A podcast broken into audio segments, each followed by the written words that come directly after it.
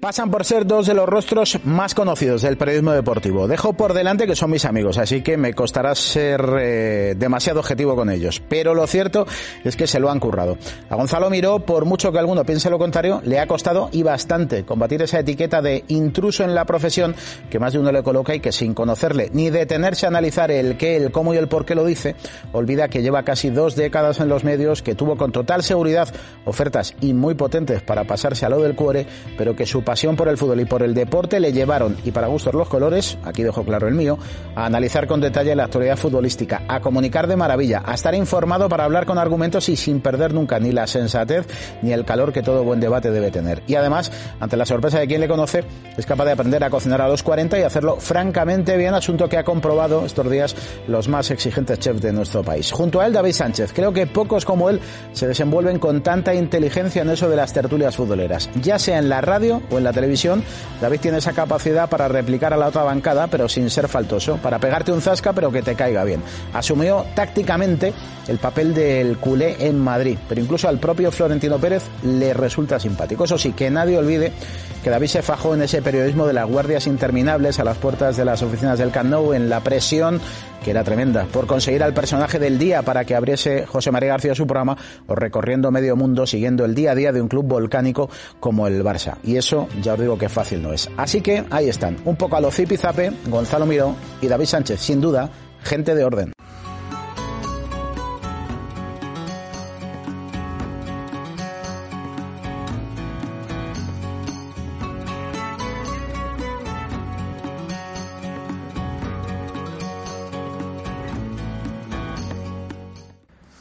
Bueno, el caso es que, David, tú has asumido un sentido lúdico de la profesión. Y eso está muy bien. Sí, he venido a servirme de la, de la profesión. No, eh, venir, aquí hay dos opciones, o te lo tomas a pecho y sufres y lo pasas mal, o intentas pasártelo bien, divertirte y disfrutar de, tu pasión que es el, el, fútbol. Y yo he elegido pasármelo bien, reírme, cachondearme y aceptar que cuando yo palmo o es la otra parte la que se cachondea de mí, me lo tomo bien. Pero escucha, tú fuiste reportero serio, muy Sí. serio. Mira, yo fui reportero serio hasta que se acabó mi etapa en, en Onda Cero con García. Me llama Radio Marca y arranco siendo un, un periodista, entre comillas, serio. Y cuando tú empiezas a meterme en las famosas futbolerías de, de Radio Marca y me empiezo a calentar No, con... pero a mí no me metas en el No, no, no, no. A mí no me O sea, hay que hacer responsable a Méndez de lo que te ha pasado a ti en, Bueno, en yo tu la primera, vez, la primera vez en la que me, dej- me dan la oportunidad de, de debatir y de opinar con otro, con, porque con García no había ni debate ni Claro. tertulia, era con, con la futbolería de Radio Marca con Méndez. Yo recuerdo que tú abriste la caja de Pandora, Méndez. mis, No. primeras, mis primeros debates pues, fueron con Fernando Burgos, con, con Matallanas, con Roberto Gómez, Con que- Monje, con Jorge Segura, Con todo. Fernando Ruiz. con Fernando Ruiz, con toda, con toda esta gente. Y ahí es donde empecé a, a debatir, a opinar y, y empecé a disfrutar porque dije, pues es bastante más divertido esto que lo de poner un pinganillo al acabar el partido o dar la, la última hora en la previa de un partido del Barcelona contra el Castellón, que evidentemente tiene el interés que tiene. Ey, Gonzalo, ¿cómo da el pego, eh? Sí, cómo, cómo ha engañado, ¿eh? Más que yo, ¿eh? Es curioso que la dirección de esa pregunta sea esa, porque el que engaña es este, que ni- siquiera le gusta el fútbol. ¿Tú crees? Sí, sí que ¿A le él? ¿Qué le va a gustar? No, a, mí, a mí me gusta ¿Qué el a fútbol, gustar? a mí me gusta... Este, o sea, yo, por ejemplo, veo, estoy en casa y hay un, Newcastle, partido, lo que sea, Sheffield. claro, yo solo veo. Este ni se le ocurre, ¿eh? No, yo, a mí me gusta ver fútbol, veo el Barcelona, veo el Real Madrid hasta que el Madrid finiquita los partidos y lo dejo de ver, y veo mundiales, Eurocopas y partidos buenos de Liga de Campeones, pero yo no hago como Gonzalo de tragarme un Newcastle contra el West Ham o un Paris Saint Germain San Etienne, porque a mí me gusta el fútbol, pero pero hasta cierto hasta cierto punto, es decir, no, no soy un enfermo del fútbol ni del Barça No, tampoco. Gonzalo lo que tiene es que comunica bien. Sí. Casi todo lo que hace, Tiene buena educación. sí. No, pero primero se... Mira, primero se lo prepara, cosa que hay mucha gente que no lo hace, ¿eh? Hay mucha gente de esta profesión que lleva toda la vida y tal, no sé qué, y realmente te fijas así, rascas un poco y dices... No se ha enterado. o sea, que- a, ve- a veces hay que rascar muy poco, ¿eh? Sí, sí, pero... Porque muchas veces canta. Eso es verdad. Pero tú has superado ya eso de que, que algunos, ¿no? Que ya llevas tanto tiempo en esta profesión que eres uno más, claramente. Tienes conocimiento, comunicar bien, procuras estar más o menos enterado. A mí me consta que tienes información, eh, tampoco hay que pedir eh, mucho más. ¿Te, te molesta todavía que de vez en cuando alguno te considere, entre comillas, un intruso? Ni ahora ni me molestaba entonces. De hecho, a veces incluso me parece normal. Es decir, pues entiendo que hay mucha gente que, que mm, intenta pelear un hueco y que no es tan fácil, porque hay la profesión del periodismo es muy abundante, entonces y al final pues puestos para hacer lo que nosotros hacemos no hay tantos. Y puedo entender que a alguno le parezca mal que esté yo en un lugar donde a lo mejor pensaría que debería estar él o ella. Pero es que no me preocupa absolutamente nada. Porque a mí, si la gente que ha confiado en mí es lo que me importaba, es lo que me ha valido, y luego el hecho de haber sabido responder, porque la oportunidad te la pueden dar, pero es muy difícil que estés tantos años en un sitio si no estás algo- haciendo algo relativamente bien. Entonces, eh, luego me considero un amante del fútbol. A mí, al contrario que David, a mí me gusta mucho. Me gusta mucho el fútbol, me gusta mucho el deporte, eh, lo sigo mucho. Y nunca he ido de periodista, me refiero de informador o de intentar dar una exclusiva o dar una noticia. Intento conocer qué es lo que pasa para hablar con conocimiento de causa, pero no me preocupa ser el primero en contar algo. Yo esa necesidad informativa que sí tiene un periodista, yo no la tengo. Eh, tú eso ya lo has superado, ¿no? Lo No, de- porque tú viviste unos muchos años con, joder, con la presión aquí. Sí, por eso, por eso yo después me lo pasé bomba. Yo cuando salí, de- yo, yo via- viajé 10 años con el Barcelona por todo el mundo y yo no disfrutaba de los viajes. Solo pensando en el día de partido por la noche cuando había que ponerle un protagonista a García y antes que la cadena ser. Era, yo que soy un tipo bastante, bastante tranquilo, imagínate. Eran todos viajes. Si ibas a Moscú cuatro días, que otro diría, oye, cuatro días a pasármelo bomba. Yo estaba cuatro días intentando convencer al jugador de turno, ya palabrarlo, para, para después del partido imaginando quién podría ser el protagonista, ¿sabes? Diciendo, mira, este me va bien, si ganan, si empatan y si palman, ¿sabes? El típico jugador que te da bola y que hablan todos los... Y, y después de aquello, salir y empezar en Radiomarca, debate, opinión, donde ahí la única presión es lo que el límite que tú te pongas para no para que no te pongan querellas y para que no- Evitar ser trending topic. y para que no se y para que no se cabreen, pero vamos, yo me lo pasé, me lo pasaba bomba. No, pero tú tienes una habilidad que, je- eh, caes bien incluso al que está enfrente.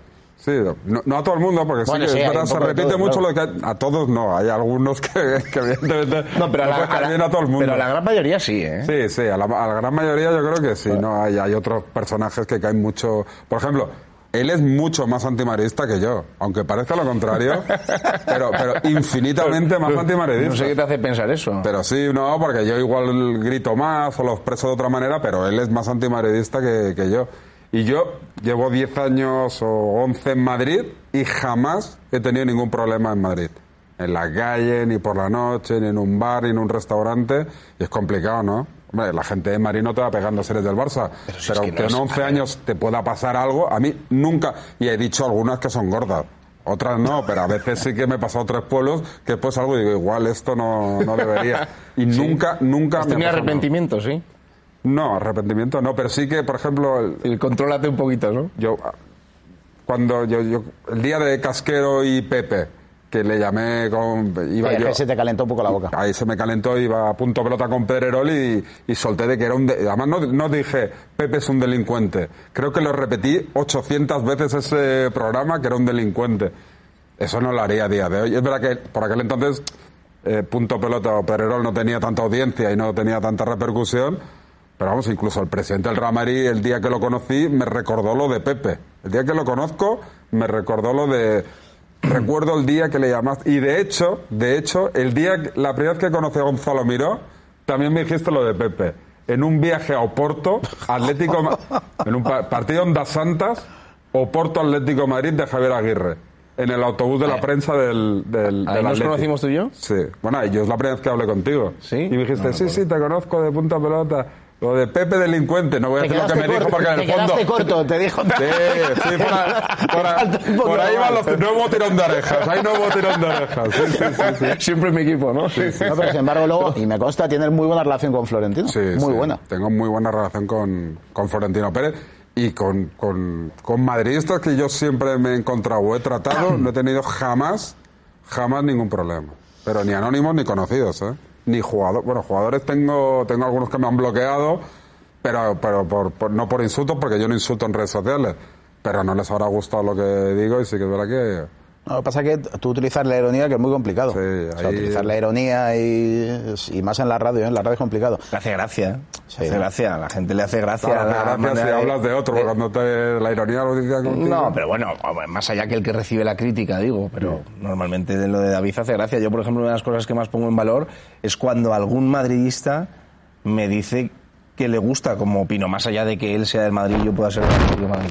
Pongo, pongo eso en valor porque, hombre, a priori no es tu público, ¿no? O sea, se supone que lo que tú vas a decir no, no le va a parecer del todo bien, pero cuando te centras en la parte futbolística, que es la que siempre intenta obviar él, en esa yo creo que el madridista que entienda de fútbol sí puede entrar en un debate normalizado. ¿Tú has tenido algún problema, algo así, un momento desagradable o no? Sí, esto seguro que sí.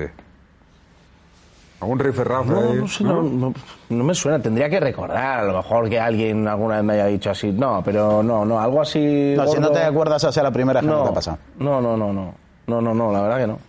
La verdad que no. Luego la gente es bastante respetuosa, hombre, siempre hay alguno que te pega algún vacile así por la calle, pero, pero de un chascarrillo, o sea, que es que no es imposible que llegue nada más. Que mm, habéis hecho algo así como una pareja televisiva, los dos.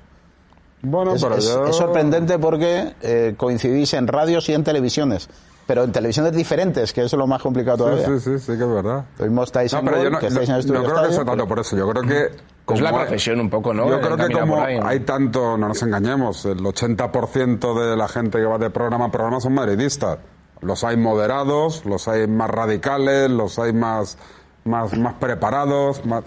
Pero, pero claro, y el, el- el que no es madridista, o en este caso no sé si llamarlo antimadridista, pues es un, es un animal en peligro de extinción. Y, y yo creo que Gonzalo damos el perfil. Pero escucha, tú cuando viniste de Barcelona a Madrid, Sí. viniste, claro, porque yo muchas a mí mucha gente a veces me preguntaba, "Eh, David, joder, ¿y este David tal? Pues David ha sido listo. Se ha venido a Madrid porque Madrid precisaba precisamente de un perfil como ese. Para- Sí, yo- para- yo- en los medios, es decir, alguien que defendiera Barcelona en Madrid. Sí, no, yo cuando vine aquí, pero tampoco vine con esa intención porque yo vine aquí para, para irme a la COPE con Avellán.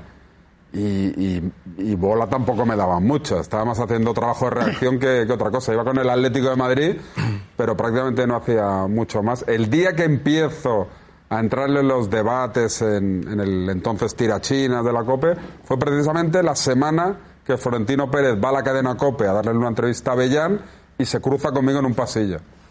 Y entonces, para sorpresa de todo el mundo, porque yo estaba, no bajaba ni al estudio, yo me quedaba en la reacción.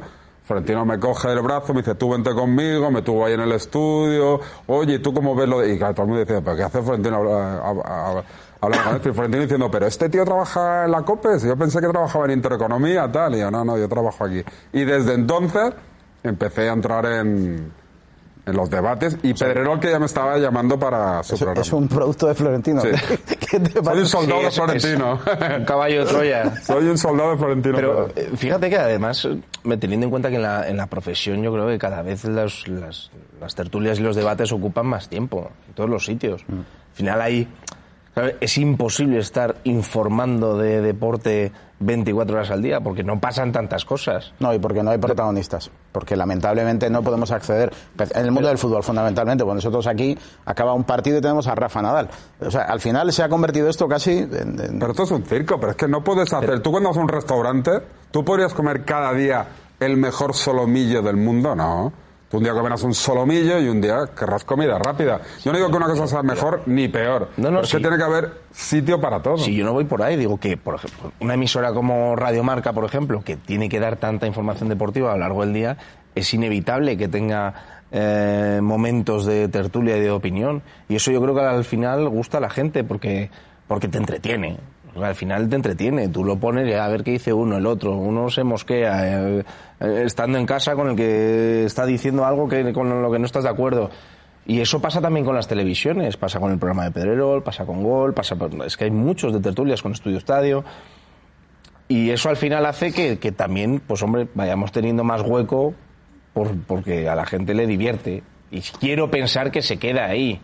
No quiero creerme que la gente realmente se caliente más de lo que debería. Yo te digo una cosa, yo participo de estos programas, pero es que yo me lo paso bien en esos programas y cuando no estoy, yo suelo consumir esos programas. ¿eh? Yo llego a un punto ya en el que, por ejemplo, en las radios a mí me molestan los protagonistas. Si no es un protagonista tipo Nadal, tipo Alonso, tipos que, joder, que cuesta mucho conseguirlo, a mí me molesta. Yo cuando estoy escuchando un debate que me interesa y generalmente de gente que conozco y meten un protagonista que no me interesa, me molesta. Eso lo han conseguido los clubes cerrando y... Y, y sobre todo teniendo, intentando controlar demasiado el sí, mensaje. Hombre, ¿no? Es que no se puede decir nada hoy en día. O sea, no, y sobre todo que hay veces que es que, de, que, claro, que tienes un, protagonismo, un protagonista y te quedas exactamente igual, principio que sí, al final. Porque hay cierto temor a, a, del propio protagonista a no decir mucho. Nosotros a lo mejor nos autocensuramos un poco. Eh, no sé, es complicado. Pero, Repito, pero pasa solo en el mundo del fútbol, ¿eh? Sí. O sea, no, no tengáis ninguna duda. Pero, pero, lo bueno es que te cuente algo distinto, ¿no? Claro, por No, eso cuando de repente escuchas a un personaje tranquilamente, eh, te llama la atención y te- además te llevas unas sorpresas tremendas, descubres unos personajes fantásticos. Te pregunto antes si habéis tenido algún problema con, eh, con gente del Madrid eh, y, y con gente del Atleti. Sí, también alguna vez, claro. Por, no sé, los, los antigilistas o, o si de repente yo puntualmente pues soy crítico con Simeone, pues el que es muy cholista. Al final es que yo creo que no, no me da la sensación de que no es un tema únicamente del mundo del deporte, pero como todo se está polarizando demasiado, todos son extremos, parece que ya eres de una cosa o absolutamente la contraria. A mí eso me molesta mucho, porque no, no quiero caer en esa radicalidad, no me gusta.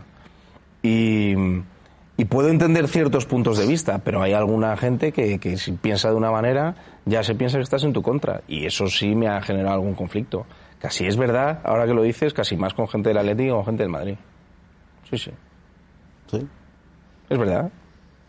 No, yo con el Barcelona nunca he tenido ningún problema. Con los directivos sí, con ninguno me he llevado bien. Me he llevado mal con todos los directivos del... Bueno, mal. No ¿Con la porta también? Sí, bueno, sí, no tenía relación con la porta tampoco. Y le pegaba, le atizaba. No tanto como a Bartumeo, pero, pero sí, sí, mucho. Solo- bueno, buena relación, te iba a decir con Núñez, porque yo, aunque parezca joven, ya tengo una edad. Y yo viví la etapa de Núñez el final. Y me llevaba bien, pero por, por interés. O sea, porque, porque Núñez estaba tan cabreado con la prensa de Barcelona y de Cataluña que solo hablaba con José María García. Con lo cual mi trabajo con Núñez era genial. O sea, yo iba a cualquier acto de Núñez y yo sabía que solo iba a hablar conmigo. Y por eso siempre he tenido un buen recuerdo de Núñez. Pero ya ni me acuerdo de, de si lo deportivo le fue más o menos bien. E- Echar de menos eh, hacer de reportero, ir a los partidos. Sí, sí, bueno, bueno, yo si, si ahora hiciera el mismo trabajo, yo entiendo que los jóvenes que ahora están haciendo eso se tienen que aburrir mucho porque no tiene nada que ver con lo que yo Sí, hacía. nada, nada, nada. Es que yo viajaba con los jugadores en su avión, íbamos a su hotel, quedábamos para comer, para cenar otra relación más con cercana, jugadores, salías a tomar alguna copa con jugadores. Ah, pero no solamente Se lesionaba un jugador. Hacer el inalámbrico en, en un estadio era, Claro. era una aventura. Al- descanso salías al campo a preguntarle. Intentar primero hacerlo mejor que en tu caso, que Sí, el de sí. la SER o el de Onda Cero que estuviera por allí. Eh, zafarte de la vigilancia de los vigilantes jurados, que era muy, muy divertido. Sí, yo, sí, sí, yo he presenciado, o sea, pero, pero batallas campales, ¿eh? Yo recuerdo en Salamanca un partido entre el Salamanca y el Atlético de Madrid que metió Vieri creo cuatro goles y palmó el Atlético 5-4 Que se aquel pilló un mosqueo Vieri de- Sí, sí, sí, siempre- pues, Vieri y un, De par de, aupa. y un par de compañeros que salieron calientes porque les engancharon ahí un tumulto ahí con vigilantes jurados que impedían salir al campo y allí se Yo fue. la- el ejemplo siempre lo pongo con las lesiones. Yo en aquella época se lesionaba un jugador y te sabía mal, le preguntaba, mensaje, te contestaba, incluso podías ir a verlo al hospital o cuando salía de la consulta hablabas con él. Decías, pobre tío, ahora no, no, no lo celebras, evidentemente, Sí, la no lesión de tienes nadie. esa cercanía, Pero claro, ahora se, se- se lesiona de gravedad un jugador y dices que no sé ni quién es. Es como si se lesiona un tío que vive a cuatro calles de, de mi casa. Es que ni lo conozco. Le, le veo la cara cuando voy a la panadería, pero no lo conozco. Pues yo creo que eso han conseguido los clubes de fútbol con este. Yo he tenido, este inevitablemente he tenido bastante trato con, con futbolistas, pero luego me cuesta mucho separar esa amistad a la hora de, de valorar. Y, y por eso he intentado paulatinamente dejar de hacerlo. Porque, hombre, creo que, No, que si te llevas pa- bien con pa- un- para ser más es honestos con es nosotros mismos mm, y con la gente que nos ve, ¿no? con el público que nos consume, lo suyo es ser, dentro de lo que puedas, ser objetivo. O sea, más allá de que uno pueda tener su equipo, su afición o más predilección por un jugador u otro. Y claro, cuando hay una relación humana de por medio, es que eso inevitablemente se pierde. Sí, sí. Ahí, eh, el otro día hablando con, con Ciro López y con Ares, que yo les dije que yo les consideraba los primeros periodistas deportivos mediáticos, al, al abrigo de García, pero aquella generación Sí, sí, con, sí. con Ciro, con Ares, con, con Rossetti, con Pipi, con Roberto, toda lo que era aquella redacción de Antena 3 Radio, se convirtieron en tipos famosos Sí, sí, dentro sí. de la profesión y dentro del deporte. Y hablábamos también, eso lo decía Lama el otro día, de, de los chavales que entran ahora. Como nos estamos haciendo mayores, incluido vosotros, eh, no sé, tenéis la sensación, yo a veces tengo la sensación, eh, veo algún chico así en algún medio, en alguna tele, en alguna radio, y yo veo que quieren ser vosotros. Es, que, Es claro, decir, no, no están preocupados en, en- en- en tener el bicho ese que mola tanto de, de intentar rascar una noticia. A lo mejor porque ahora es complicado, ¿sabes? Y entonces quieren hacer lo que hace David y Gonzalo, ir a Estudio Estadio, ir al golazo, ir a no sé qué, ir a Masterchef, esas cosas. Sí, bueno, yo, me- yo, yo, claro, pero es que yo me he comido guardias de aeropuerto. O sea, yo el aeropuerto Terminal 1 de Barcelona, vamos, he pasado, pero casi, casi tantas horas como en mi casa. Yo me he comido guardias como, como un campeón para nada, ¿eh? Aquellas guardias de que llegamos a la reacción y el jefe, ¿tienes algo? No, vete al aeropuerto. ¿A qué? Por si viene alguien. El por si viene alguien, era alucinante, 12 horas en la cafetería de la T1, viendo cómo pasaban guiris, japoneses, la policía, bueno.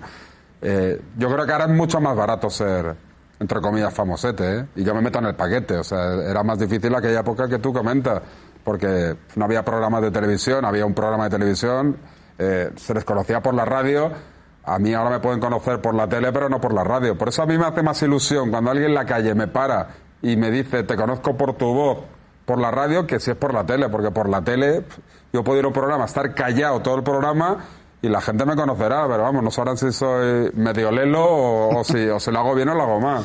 Es que ha cambiado todo demasiado, ¿no? Porque también la profesión del periodismo ha Sí. cambiado con la evolución incluso de los medios.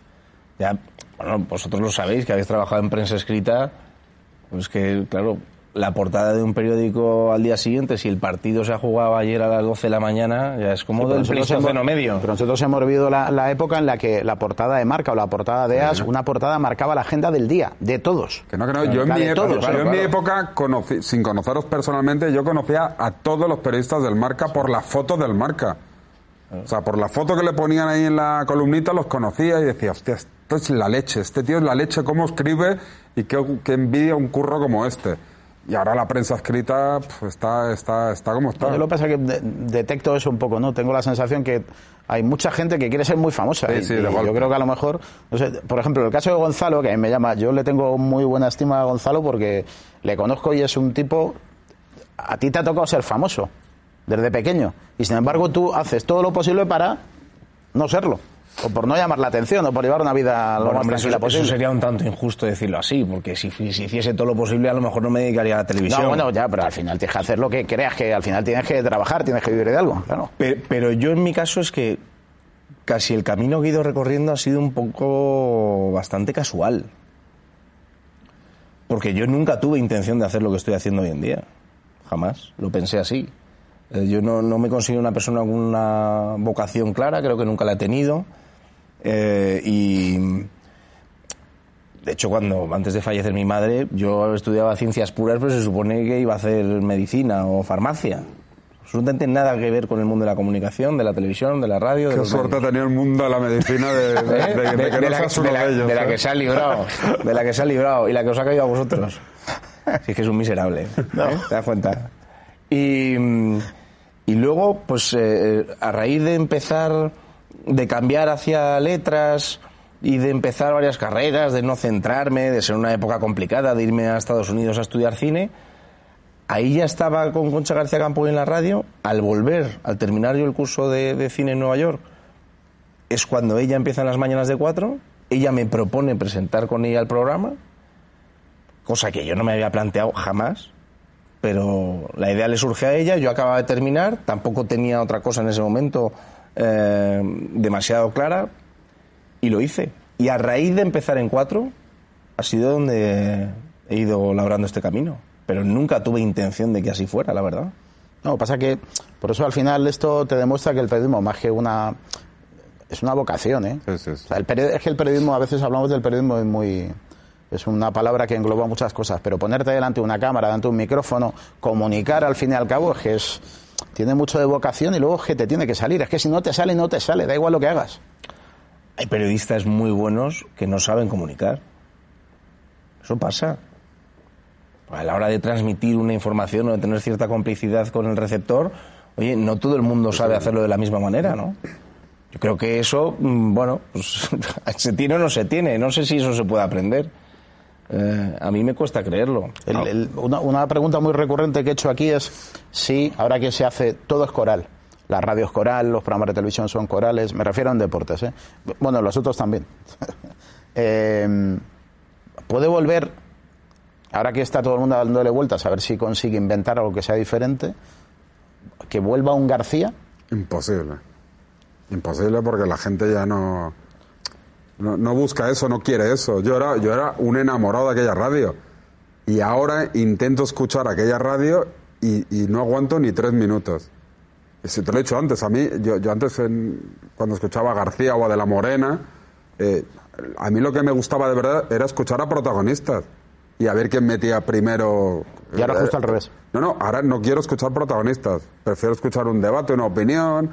Es que me parece más interesante y además, como ya sé que los jugadores me van a decir lo que, lo que vienen diciendo en los últimos 20 años, porque tiran de topicazos el 95% de los casos, yo creo que es imposible volver a la. Yo creo que hay tanta oferta que me resulta casi imposible. A Al final hay en- que probar, ¿eh? Y hacer algo diferente. Sí, pero aún así, eh, hacer algo diferente te va a suponer competir con una cantidad de cosas que antes no existían. Entonces, eso al final afecta para que alguien pueda tener esa personalidad y esa importancia informativa como, por ejemplo, tenía, tenía García. Hoy en día, claro, es que está todo muchísimo más diversificado. Y la forma de llegar a las personas, que cuánta gente escucha la radio en directo, otros en podcast, otros los vídeos de tal, otro, claro, si es que al final la oferta es tan variada y yo creo que eso también hace muy difícil que haya unas personas con la relevancia que había en, en- en ese tipo de periodismo. Y que ya no existen tipos como García No, claro, de la tiene Morena que, con tiene ese que poder. aparecer un perfil como el de García. Yo estuve una vez en la, en la reacción de Barcelona, en la previa de un Barça-Madrid en el Camp Nou, y a eso de las 4 de la tarde se presenta José María García en la, en la reacción.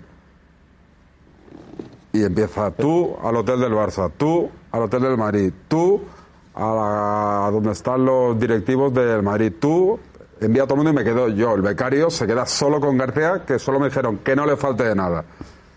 Y lo que hizo García en la previa de aquel partido es sacar del hotel de concentración del Barcelona a Ronaldo, Nazario el gordito, traerlo a la redacción, o sea, sentado a mi lado, y sacar del Hotel Calderón de las Ramblas de Barcelona a Raúl González y traerlo a la redacción de Barcelona. Los juntó a los dos, los grabó con la, ¿sabes? la cinta Revox de toda la vida y García se fue esa noche con la cinta Revox en un avión para emitirla en, en Madrid. ¿Eso? ¿Te lo imaginas ahora? Que alguien es No, es capaz de sacar a Cristiano y a Messi de su hotel para grabarles una entrevista el día antes y emitirla esa noche. Pues eso lo hizo García en Yo Barcelona. subiera un elefante a Raúl, ¿eh? aquella mítica También. portada de marca. Yo recuerdo, eh, yo escuchaba a Super García ya de muy pequeño, muy pequeñito. Cosa que a mi madre le sorprendía, pero ya no tenía ninguna afición por el fútbol. Pero un día, recuerdo, yo debía ser, yo te, voy a tener 10 años, no creo que tuviese más. Eh, habló con García para que me llevase, para estar con él una tarde en el estudio mientras hacía el- la jornada, en el estudio de COPE. Sí, sí. Y, y lo recuerdo, yo me senté ahí al lado, en la silla, solo, yo veía a la gente del control y tal, y al otro con una cartulina así, con los diferentes rotuladores que tenía de colores para los goles, las tarjetas, los partidos y tal, y me quedé prendado. Yo estaba allí y me lo, di- me lo pasé como un enano, y mira que no hacía nada, claro, obviamente no hablaba, no decía nada, él me gastaba alguna broma cuando cortaban y cuando había publi, Pero, pero yo creo que fue la primera vez que entré en un estudio de radio y, y joder, ahora lo recuerdo con una nostalgia tremenda. ¿Dónde te lo pasar mejor? ¿En una tertulia en la radio? ¿Comentando partidos del Atlético en tiempo de juego con, con Paco González? ¿O en una tertulia en un programa de la tele? Uf. Comentar me gusta mucho. Más divertido, estás ahí en vivo, tal. A mí comentar, el, par- o sea, comentar lo que está pasando durante el partido a mí me gusta mucho. ¿Te O sea, reprimes o no? Para que no te salga el hincha. Me reprimo quizá en el lenguaje, pero no en la opinión. ¿eh? Digo lo que pienso. Es que aparte yo no sé hacerlo de otra manera. Yo si no estoy diciendo la verdad se me nota, se me nota muchísimo. Y, hombre, me corto con el lenguaje, claro. O sea, pues a lo mejor si lo estuviéramos viendo entre tres amigos sin que nos grabe nadie, te expresarías de otra manera. Que obviamente en radio no lo vas a hacer porque sería demasiado salvaje. Pues- Alguno lo hace, pero, pero no es mi caso. Pero en cuanto a opinión, no. No, no, no, no. Y, y- insisto en lo que te decía antes. Yo soy, por ejemplo, soy muy del Atleti. Y lo que quiero es, y siempre voy a decir lo que piense que le va a hacer mejor al Atleti, independientemente de que sea en un momento dado poner por las nubes o criticar a un Fernando Torres o a un Simeone. Pero porque voy a pensar, digo, oye, a mí me encantaría que Fernando Torres metiese 40 goles en el Atlético de Madrid. Pero si mete 5, yo necesito un delantero que me meta más. Porque creo que le va a hacer mejor al equipo. Y con Simeone me pasa tres cuartos de lo mismo. Pero eso a veces, pues bueno, no se entiende del todo bien. Por ejemplo, este no lo entiende. ¿Y tú? este a que se dedica a ponerme en contra de no, no, porque tú eres antital, señalar. este sí es pasa- el que le gusta que una- polarizar. pero escucha, pero te voy a decir una cosa. Es que David es de los tíos que interpretan esta presión con más inteligencia. Seguro. Porque mientras vosotros estáis en el calor, David Claro, está estudiando. los que se lo y entonces pecho. cuando cuando y pero es que a mí, pero, pero escucha, pero la diferencia contigo, la hablábamos al más. principio, Méndez. Es que a mí me gusta el fútbol, a este le da absolutamente igual.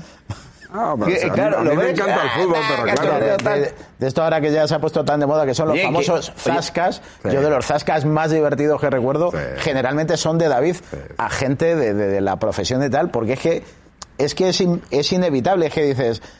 O sea, lo que piensas es que cabrón, si es que, es que te digo una lo ha tirado con gracia. eso- eso sí, pero no- que a, a él de repente que pierda el Barça a lo mejor le da, le da igual. A mí es que me afecta. Sí, sí, sí, la pasa más. Yo tengo un sentimiento que he tenido toda mi la vida. Pero, de pero, por Lisboa, ejemplo, tú, en la Champions, él y yo quedamos mucho para cenar con nuestras parejas y tal. Después de la final de Lisboa, yo fui el primero que te convencí para salir de casa, ¿te acuerdas? Sí, sí. Pero persianas bajadas, ¿eh? Estuve tres Casa. días en casa sin, sin salir yo, de hombre, casa, vente un día, macho, que te dé la luz. y no y, pero y no quería ver absolutamente nada. O sea, yo creo que vi el gol aquel repetido en televisión pues mucho tiempo después. Pero todo se cura, ya han pasado 10 años casi. Bueno, hay cositas que quedan ahí, ¿eh?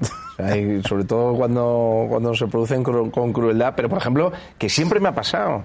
Que yo a lo mejor llegaba un domingo del Calderón a casa y, y no quería cenar y me quería meter en la cama y mi madre lo entendía.